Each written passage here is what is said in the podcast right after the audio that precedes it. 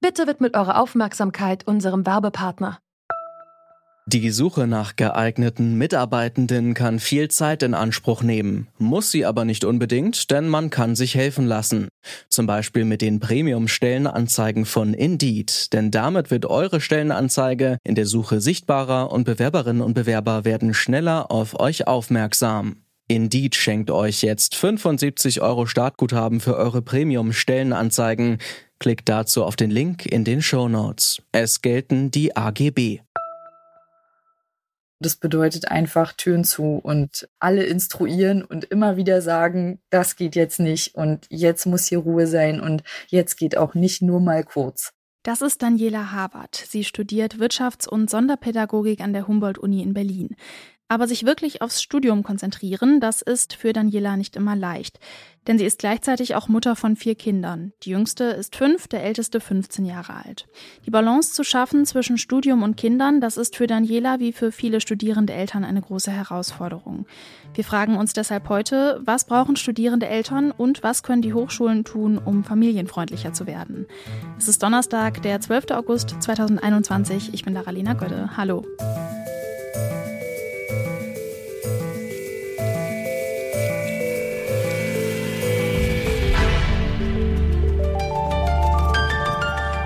Zurück zum Thema. Sechs Prozent der Studierenden in Deutschland sind Eltern, Tendenz steigend. Das geht aus der jüngsten Sozialerhebung des Deutschen Studentenwerks hervor. Die Kinder von Daniela Harvard mussten sich erst mal daran gewöhnen, dass ihre Mutter jetzt studiert. Man muss wirklich sehr aktiv daran arbeiten, es den Kindern klar zu machen, dass es Arbeitszeiten gibt und es verstehen die Kinder natürlich je nach Alter unterschiedlich gut. Also unserer Fünfjährigen kann ich zwar sagen, ich muss jetzt arbeiten und dann hat sie natürlich keine Vorstellung, was ich mache und sie hat keine Vorstellung davon, dass das eben die Konzentration stört, wenn sie zwischendurch ja nur mal kurz was fragen will oder nur mal kurz dieses oder ob sie jetzt vielleicht das machen kann und äh, sie braucht ja nur mal das oder so und das jedes Mal ist es eine Störung der Konzentration. Danielas Partner bringt auch zwei Kinder mit in die Beziehung. Gerade im Lockdown waren die sechs Kinder viel zu Hause. Da war es ein Vorteil, dass Daniela und ihr Partner sich zwei Wohnungen im selben Haus teilen zum Lernen ist es dann wirklich hilfreich gewesen, auch in die andere Wohnung zu wechseln und zu sagen, so, die ist jetzt tabu für diese Zeit. Aber zum Beispiel Prüfungen schreiben, das kann und will ich nur an meinem eigenen Schreibtisch. Und das bedeutet einfach Türen zu und alle instruieren und immer wieder sagen, das geht jetzt nicht und jetzt muss hier Ruhe sein und jetzt geht auch nicht nur mal kurz. In Berlin sind die Schulferien seit drei Tagen vorbei und auch die Kitas sind geöffnet. Eigentlich heißt das für Daniela mehr Zeit fürs Studium, wenn da nicht die Seminare und Vorlesungen wären, die außerhalb der Kita-Zeiten liegen. Ganz aktuell, gerade wieder bin ich dabei, meinen Stundenplan fürs nächste Semester zusammenzustellen und es zeichnet sich ab, dass ich drei Veranstaltungen haben werde, die ich auch nicht abwählen oder verschieben kann, die an drei Nachmittagen 14 bis 18 Uhr stattfinden. Die Zeit ist immer ungünstig, egal ob die jetzt als Videokonferenz stattfindet oder als Präsenzphase, es ist schlicht nicht familienfreundlich. Bei uns ist es ganz praktisch so, dass die eine Schule um 13.30 Uhr Schluss macht am Freitag, die andere Schule macht um 16 Uhr zu, die Kita macht spätestens um 17.30 Uhr zu. Also das heißt, eine Veranstaltung bis 18 Uhr ist eigentlich völlig unrealistisch. Rund 20 Studierendenwerke in Deutschland bieten deshalb eine flexible Kurzzeitbetreuung für Kinder von Studierenden an, auch am späten Nachmittag oder am Wochenende. Daniela wollte ihre Kinder aber nicht ständig von wechselndem Personal betreuen lassen. Als ich angefangen habe zu studieren, hatte ich ziemlich frisch das kleinste Kind bekommen und war schon darauf angewiesen, sie ab und an mal mitzunehmen in die Uni. Da habe ich sie nie abgegeben, weil ich finde, dass das wenig Sinn macht, wenn das einmal pro Woche für anderthalb Stunden ist. Dann sind es fremde Leute. Eigentlich bräuchte man eine Eingewöhnung. Es ist permanent wechselnde Betreuungsleute, weil das oft Studierende sind, die das machen. Und es ist keine Kita, die irgendwie Erzieher stellt oder ähnliches. Es gibt ähm, ein Familienbüro, es gibt auch Räume, wo man sich zurückziehen kann zum Stillen, auch mit Spielecken. Das ist alles schön eingerichtet aber so richtig abgeben, also ich habe es noch nie gemacht. Für Studierende mit Kindern wäre es einfacher, wenn alle Uni-Veranstaltungen vor 16 Uhr stattfinden würden. Das scheitert aber oft daran, dass die Unis nicht genug Räume zur Verfügung haben. Daniela hat deshalb einen klaren Wunsch an ihre Uni. Dass es mehr asynchrone Anteile gibt, also mehr Veranstaltungen, die auf Video aufgezeichnet werden oder Veranstaltungen, die wirklich ausschließlich online stattfinden und die man dann zu den Zeiten machen kann, an denen es einen passt. Um Studieren elternfreundlicher zu machen, hat das Dienstleistungsunternehmen Beruf und Familie das Audit Familiengerechte Hochschule entwickelt. Ein Strategieplan für familiengerechte Hochschulen. Unis, die diesen Plan durchlaufen, erhalten danach das Zertifikat Familiengerechte Hochschule. Elisabeth Mantel ist Auditorin bei Beruf und Familie. Sie unterstützt Hochschulen dabei, familiengerechte Studienbedingungen zu schaffen.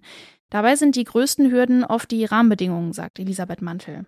Zum Beispiel die Landeshochschulgesetze, die beispielsweise darüber entscheiden, ob man in einem Urlaubssemester Prüfungen ablegen kann oder nicht, was ja gerade für Studierende, die Familie haben, oft wirklich eine Entlastung sein kann. Und der zweite Punkt, der wirklich sehr herausfordernd ist, ist die finanzielle Notlage, in der viele Studierende mit Familie dann sind, gerade wenn sie kleine Kinder haben. Und das sind eigentlich die Einflussmöglichkeiten der Hochschulen selbst relativ klein. Das heißt, man kann immer nur schauen, wie kann man innerhalb dieser doch oft sehr herausfordernden Rahmenbedingungen das Bestmöglichste tun. So, das würde ich als die größte Herausforderung sehen. Was muss sich von politischer Seite ändern, damit Hochschulen die Möglichkeiten haben, die Uni elternfreundlicher zu gestalten? Also zum einen braucht es unbedingt eine Reform des BAföG, dass es dann einfach tatsächlich einfacher wird, auch für die Studierenden mit Kind entsprechende finanzielle Unterstützung zu haben und eben auch die Entkopplung von Teilzeitstudium und BAföG-Leistung. Und das Zweite ist auch die finanziellen Leistungen stärker aus einer Hand zugänglich zu machen, weil viele Studierende mit Kind ja immer von A nach B und Z laufen müssen und äh, semesterweise durchaus in große Belastung kommen kommen. Das BAföG, das hat sich ja aber auch schon so ein bisschen an Eltern mit Kindern angepasst. Also die bekommen zum Beispiel ein bisschen höheren BAföG-Satz und bekommen auch länger BAföG. Das geht schon in die richtige Richtung. Ja, richtig. Das geht in die richtige Richtung. Aber eben diese Kopplung, dass eben Teilzeitstudium nicht als vollwertiges Studium anerkannt wird und sich dann eben BAföG-Leistung und Teilzeitstudium ausschließen, ist natürlich oft ein K.O.-Kriterium für Studierende mit Kind. Also da braucht es durchaus noch mehr mutige Entscheidungen. Ein anderer wichtiger Rahmenpunkt, vielleicht noch politisch, den man beeinflussen sollte oder könnte, sind natürlich eben auch die konkreten modularen Anforderungen. Ne, wenn man zum Beispiel eben sowas wie wie Chemie studiert, ist es einfach schwierig, da zum Beispiel mit Teilzeit- oder Sonderstudienplänen so ein Studium durchzuziehen. Und was dieses Zertifikat betrifft, also die Hochschulen, die machen dann quasi so ein Training mit ihnen durch und wenn sie dann bestimmte Punkte erfüllen, bekommen sie dieses Zertifikat. Was sind das für Punkte? Also das ist noch ein bisschen was anderes außer Trainings. Also wir machen wirklich mit den Hochschulen einen Entwicklungsprozess. Das heißt, der erste Schritt ist, dass wir den Status quo erfassen, jetzt mit Blick auf die Studierenden, welche Unterstützungsleistungen bietet eine Hochschule bereits an. Zum Beispiel eben gibt es eine Flexibilisierungsmöglichkeit in Sachen Studienbedingungen oder gibt es eine flexible Kinderbetreuung für Studierende mit Kind, die ja oft sehr entlastend ist. Also solche Dinge schauen wir uns gemeinsam an. Und dann schauen wir, wo gibt es konkrete Handlungsbedarfe und in einem dritten Schritt überlegen wir dann gemeinsam, wie könnte denn an diesen Handlungspotenzialen in den nächsten drei Jahren gut gearbeitet werden. Und dabei ist es uns wichtig, dass es wirklich machbare Maßnahmen sind. Was ist da die Motivation für die Hochschulen? Also versprechen die sich, dass mehr Studierende mit Kind dann sagen, ah, okay, diese Uni hat jetzt dieses Zertifikat, dann fühle ich mich da wohl, dann könnte ich mir vorstellen, da auch als Alleinerziehende zum Beispiel zu studieren? Für viele ist es Motivation für die Studierenden etwas zu tun.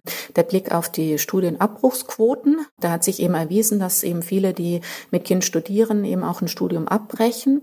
Das ist natürlich auch dann politisch sozusagen vorgegeben, dass eine bestimmte Abschlussquote erreicht sein muss, um eben auch bestimmte finanzielle Ausstattungen zu erhalten. Das ist für mich so der Hauptgrund. Und der zweite Grund ist einfach zu sagen, okay, die Studierenden sind natürlich Hauptzielgruppe der Universitäten und da möchte man eben zusehends den unterschiedlichen Lebensbedingungen und Familienbedingungen von Studierenden einfach gerecht werden. Also es ist sicherlich auch einfach ein Stück weit Zeitgeist. Also ja, die Zeit ist sozusagen reif, der Vielfalt auch innerhalb der Studierendenschaft gerecht zu werden. Hochschulen können das Leben für studierende Eltern leichter machen, indem sie flexible Betreuungsmöglichkeiten anbieten und ihre Veranstaltungen so gut es geht auf den Vormittag legen. Für manche Stellschrauben sind aber nicht die Unis selbst, sondern die Landesregierungen und der Bund zuständig. Die könnten dafür sorgen, dass studierende Eltern einfacher BAföG kriegen und zum Beispiel auch im Urlaubssemester Prüfungen machen können. Das war's von uns für heute. An dieser Folge mitgearbeitet haben Claudia Peissig, Felicitas Kuhnt und Benjamin Zerdani. Chefin vom Dienst war Charlotte Thielmann und ich bin Lara-Lena Götte. Macht's gut und bis zum nächsten Mal. Zurück zum Thema vom Podcast Radio Detektor FM.